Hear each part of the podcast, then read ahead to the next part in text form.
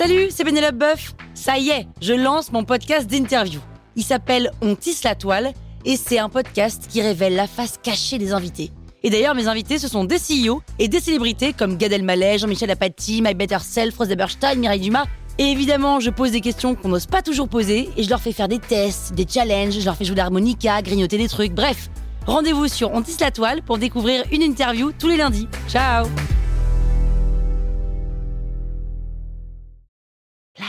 sur écoute. Salut, c'est Aurélie Moulin. Vous voulez vous démarquer sur Instagram?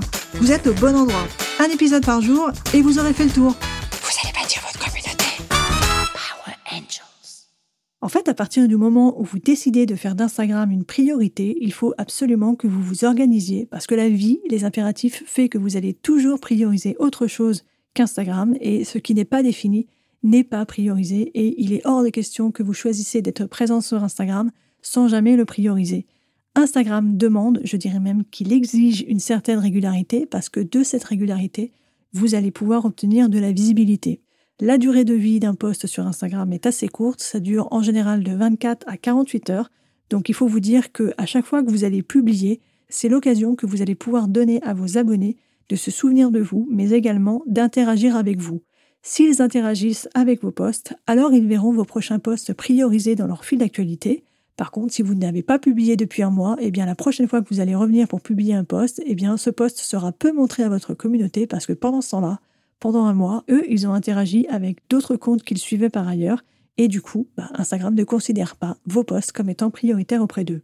C'est le calendrier éditorial qui va vous aider à vous organiser pour réussir à publier tous les X temps sur Instagram alors ça peut être tous les jours, ça peut être tous les deux jours, ça peut être trois fois par semaine. C'est vraiment selon ce que vous allez décider et c'est aussi en fonction de vos disponibilités. Mais surtout, surtout, mettez-vous dans une routine de création et de publication sur Instagram. Vous verrez que cela va faire une vraie différence sur votre visibilité. Créer un calendrier éditorial, cela vous donne un cadre. Et le cadre peut être plus ou moins strict. Un cadre très strict, c'est le fait de définir un jour par semaine où vous allez publier sur tel ou tel sujet. Par exemple, vous pouvez vous dire que tous les lundis, vous allez mettre en avant un produit. Tous les mercredis, vous allez raconter quelque chose autour de votre aventure entrepreneuriale. Là, ce sera un poste plutôt storytelling. Tous les vendredis, vous pouvez vous dire que vous alternez entre un avis client, une offre promo et puis un teasing sur les nouveautés à venir.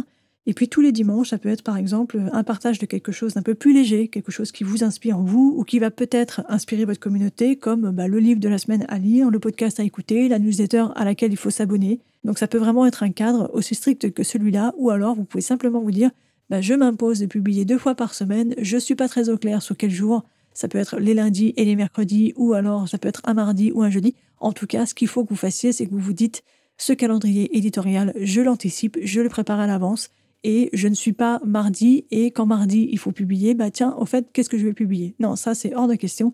Ce qu'il faut absolument, c'est que vous sachiez en avance ce que vous avez à publier sur tel ou tel sujet quelques jours en avance pour pouvoir avoir le temps de mûrir un bon poste. Donc créer un calendrier éditorial, ça va vous permettre d'avoir des repères pour vous, mais surtout de donner des repères à votre communauté. Ça va créer des attentes. Cela va lui permettre d'attendre vos contenus et d'être enthousiaste à l'idée de découvrir les posts qui les attendent en provenance de votre compte. Power Angels, la toile sur écoute.